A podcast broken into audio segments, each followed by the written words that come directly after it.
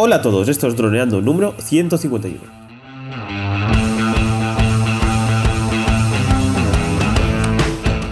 Bienvenidos a este miércoles 1 de mayo al podcast de temática dron en el que aprenderás a ganar dinero con tu dron.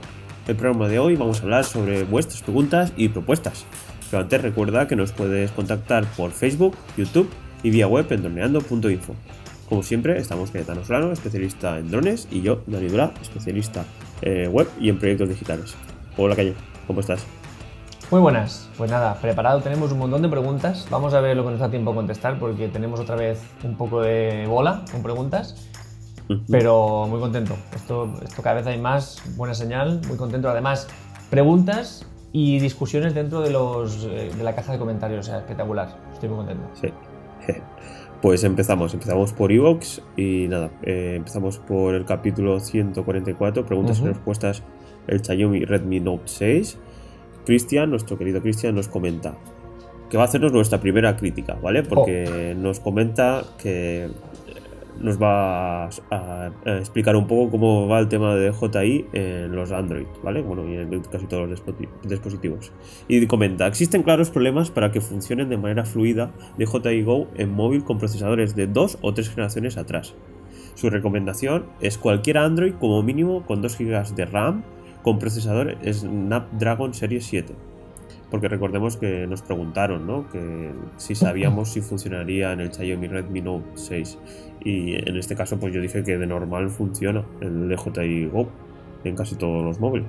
Pero cierto es que, como bien dice él, él tiene una experiencia con el ZE Blade V7 y dice que el procesamiento del, FP, del FPV es infumable. Hay muchos cortes, lags y pantallazos verdes.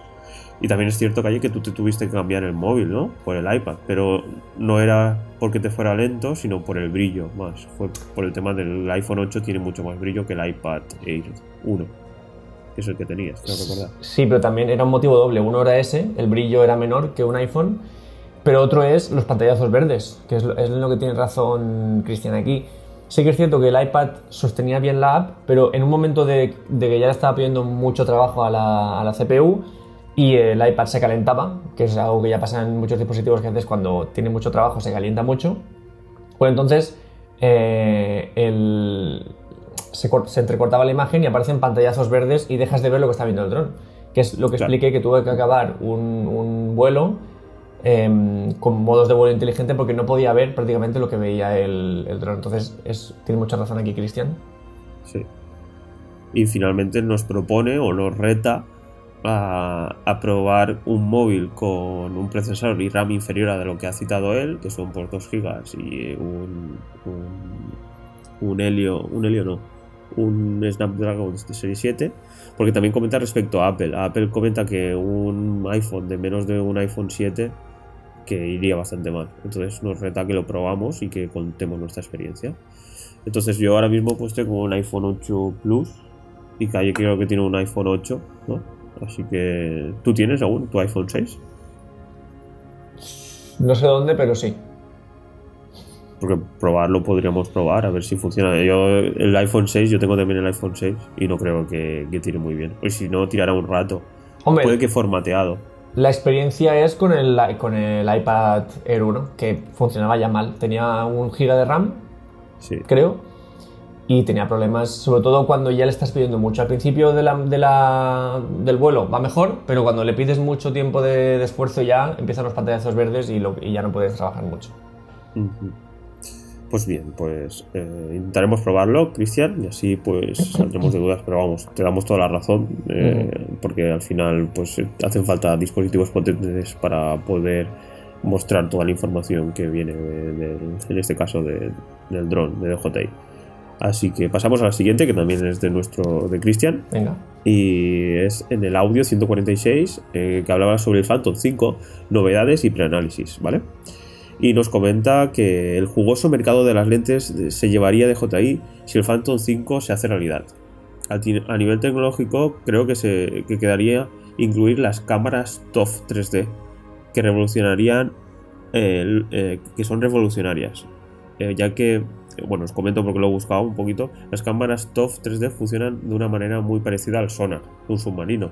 o de un radar. Se utilizan para medir con precisión la distancia a la que se encuentra un objeto, proyectando hacia él una luz, un haz de luz infrarroja. Entonces comenta, comenta Cristian que si los nuevos drones de DJI de los Phantom 5 llevaran esta tecnología, pues sería súper interesante, aparte de cambiar las lentes, claro está. Entonces eh, nos, nos, comenta ahí algunas cosas que él cree que serían interesantes que, se pudieran adaptar o que, que es, eh, en este caso DJI eh, lo moviera, que serían pues como eh, lentes baratas de calidad aceptable y lentes de micro cuarto de micro 4 tercios y que pudieran ser supongo que otras marcas pudieran hacer lentes para para, para en este caso para DJI sobre la marca Panasonic. lo que comenta Cristian es que el, mundo de las lentes se revolucionaría. Y yo aporto aquí que sí es cierto que mm, DJI abriría un poco ese mercado, es un poco lo que pasa con el Inspire. Ellos, eh, digamos que dan la tecnología para intercambiar lentes, pero las lentes les puedes poner las que quieras. Y aquí hay un mercado que es bastante jugoso, que es el de las lentes micro 4 tercios, que son lentes eh, pensadas para sensores de micro 4 tercios, que es una medida estándar. A veces hemos hablado full, medida full frame, medida PSC, que es un sensor más recortado, y luego hay otra, otro sensor más recortado aún, que es micro 4 tercios, que se utiliza bastante en cámaras tipo Olympus, una, una gama que tiene Olympus, y Panasonic. Las famosas GH4, GH5 que graban muy bien a 4K, pero el sensor no es full frame, es micro 4 tercios. Entonces, Panasonic ha creado una, una gama bastante amplia de, de este tipo de lentes que casualmente le valen también, por ejemplo, al Inspire. Entonces, mucha gente que tiene Inspire se compra lentes Panasonic que tienen una calidad aceptable a precios de entre 100 y 300 euros, o sea que bastante, bastante buen precio. Y si esto pasa con el Phantom 5, también todas esas lentes se pueden adaptar al Phantom 5 y entonces ya no tenemos o 24 milímetros o 48 como en el zoom, sino tenemos lo que queramos, 50 milímetros, 80, lo que queramos. Entonces, eh, es una opción muy buena porque se aleja de los precios de full frame, que son de 1000 euros, 2000 y hasta lo que queramos, ¿no? Entonces, eh, en este sentido, si Phantom 5 va por donde parece que va a ir, el mercado de las lentes de micro 4 tercios, si es realmente el tamaño que gastan eh, definitivamente, será, tendrá un boom también y nos dará mucha posibilidad creativa. Entonces, eso es interesante. Vale, pues genial. Pues eh, muchas gracias por todo lo que has comentado, Cristian pues esperemos que sea así. Bueno, que DJI vaya por ese camino. Estaría súper increíble si metiera las TOF 3D, las, estas, esta cámara que has comentado. Así que pasamos ahora, seguimos también con Cristian en el audio 145 que dice que hablaba sobre trucos para mejorar, para ser mejor piloto de, drones, vuela con viento. Y nos hace así un plan, una coña y dice, Caizano, di la verdad, se te pusieron eh, los huevos de corbata. porque comenta pues que hay veces que se va al dron y, entra el return to home y entonces esos 30 segundos que no, sabes qué está pasando pues lo pasas muy mal y entonces pues, pues hay una broma y, bueno supongo que tú lo habrás también pasado mal ya nos contaste cuando hiciste un vuelo con, tu dron en el Mascarat ¿no? que es una zona montañosa de, de Altea y perdiste la señal y lo pasaste un poco mal. Claro, es que yo creo que Cristian se refiere a ese momento que dije que tuve un, mini infarto. Y es cierto, es que ese momento en el que se pierde la señal hasta que empieza el return to home, te quedas mirando la pantalla en negro, dices, no hay señal. Eh, y dices, bueno, volverá, mm, pero no, pero no lo estás viendo. Entonces sí que hay, hay momentos de, mini infarto, por supuesto. Eh, no, se los, no, no se los desea a nadie, eso está claro. Y bueno, y en el mismo nos, nos comenta de que para el tema de. Para el truco, para este truco que comentamos, hmm. existe el nanómetro, que por 20 euros lo podemos tener. Y. Mejor que las orejas, dice. sí, el, tema del. Es que creo que mucha gente, porque había un poco de, polémica con ese truco, mucha gente se lo ha tomado a mal eh, el hecho de que nosotros recomendemos que en situaciones de crisis para entender mm, cómo va la dirección del viento, utilicemos nuestras orejas para rápidamente situarnos. Esto, eh, bueno, aparte publicamos vídeo en, YouTube, publicamos vídeo en Facebook y mucha gente como que se ha molestado, ya sabéis que en, opiniones de redes sociales es o, blanco o negro, no hay término medio.